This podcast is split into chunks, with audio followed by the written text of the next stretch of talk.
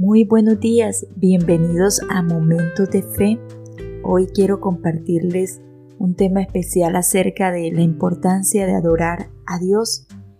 La frase del día, adorar a Dios es el mejor remedio para sanar los corazones quebrantados.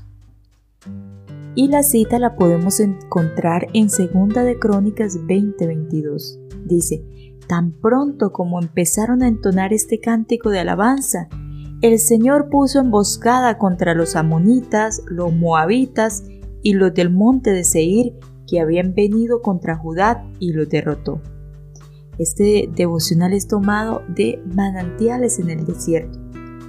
Si solo nos lamentáramos menos por nuestros problemas y cantáramos y alabáramos a Dios más, hay miles de cosas que nos atan que pudieran transformarse en instrumentos de música si solo supiéramos cómo hacerlo.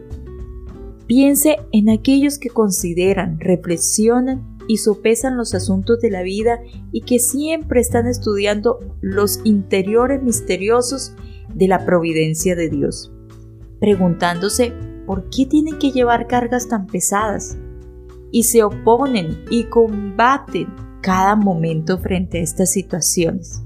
Cuán diferentes serían sus vidas y cuán más gozosas experimentarían si solo pudieran detenerse por un momento su tendencia egoísta y dejar de pensar en ellos mismos y en su lugar exaltaran a Dios cada día por su providencia. Alabasen a Dios por cada experiencia vivida, por cada día elevaran una canción, una alabanza, una adoración a Dios. Es más fácil cantar para que se vayan las preocupaciones que razonar en ellas. ¿Por qué no cantar en la mañana?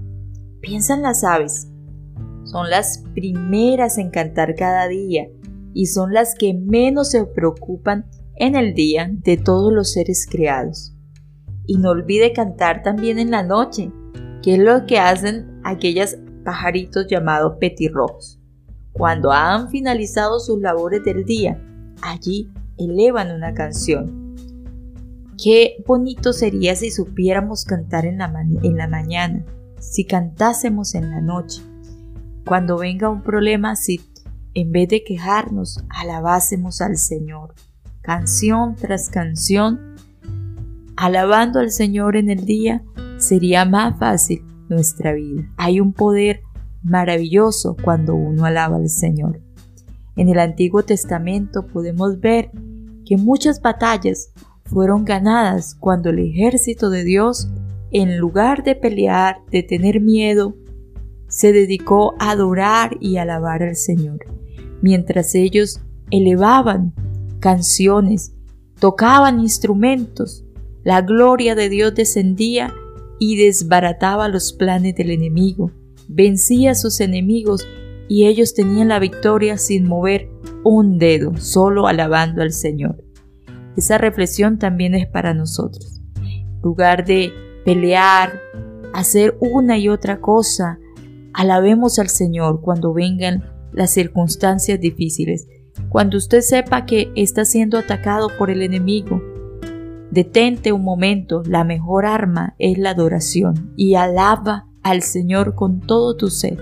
Mientras tú adoras, mientras tú alabas, la gloria del Señor desciende y desbarata los planes del enemigo. Que el Señor les bendiga.